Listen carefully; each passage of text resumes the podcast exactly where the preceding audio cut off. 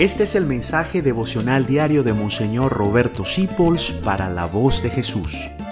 Queremos que la sangre de Cristo no se derrame en vano. Hoy vamos a hablar de la santa más traumatizada, la que más sufrió. La Santísima Virgen María, nuestra Madre, la Dolorosa, tiene ese sobrenombre, la Dolorosa.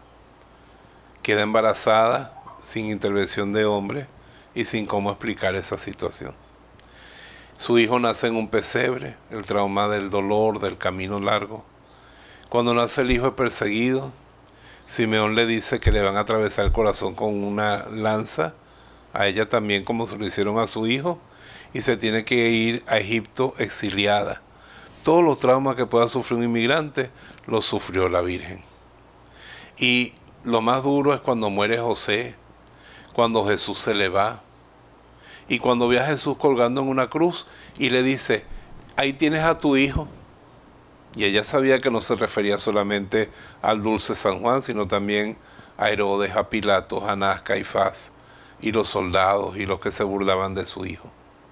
Y sin embargo, el corazón inmaculado, sin traumas de María.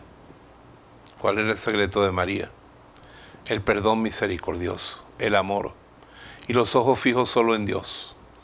Por eso el dolor resbaló y se cayó, y lo que sirvió nada más fue para que este cristal purísimo se templara más todavía. Tú y yo somos hijos de esa madre dolorosa cuando no nos dejamos vencer por las siete espadas, sino que vencemos el mal con el bien y convertimos el acíbar y la amargura en dulzura y en amor. Que la dolorosa nos ayude también a superar nuestros dolores y a ser como ella después de haber pasado por el dolor, la causa de nuestra alegría. Que ella nos bendiga desde el cielo, en el nombre del Padre, del Hijo y del Espíritu Santo. Amén. Gracias por dejarnos acompañarte. Descubre más acerca de la voz de Jesús visitando www.lavozdejesús.org.be. Dios te bendiga rica y abundantemente.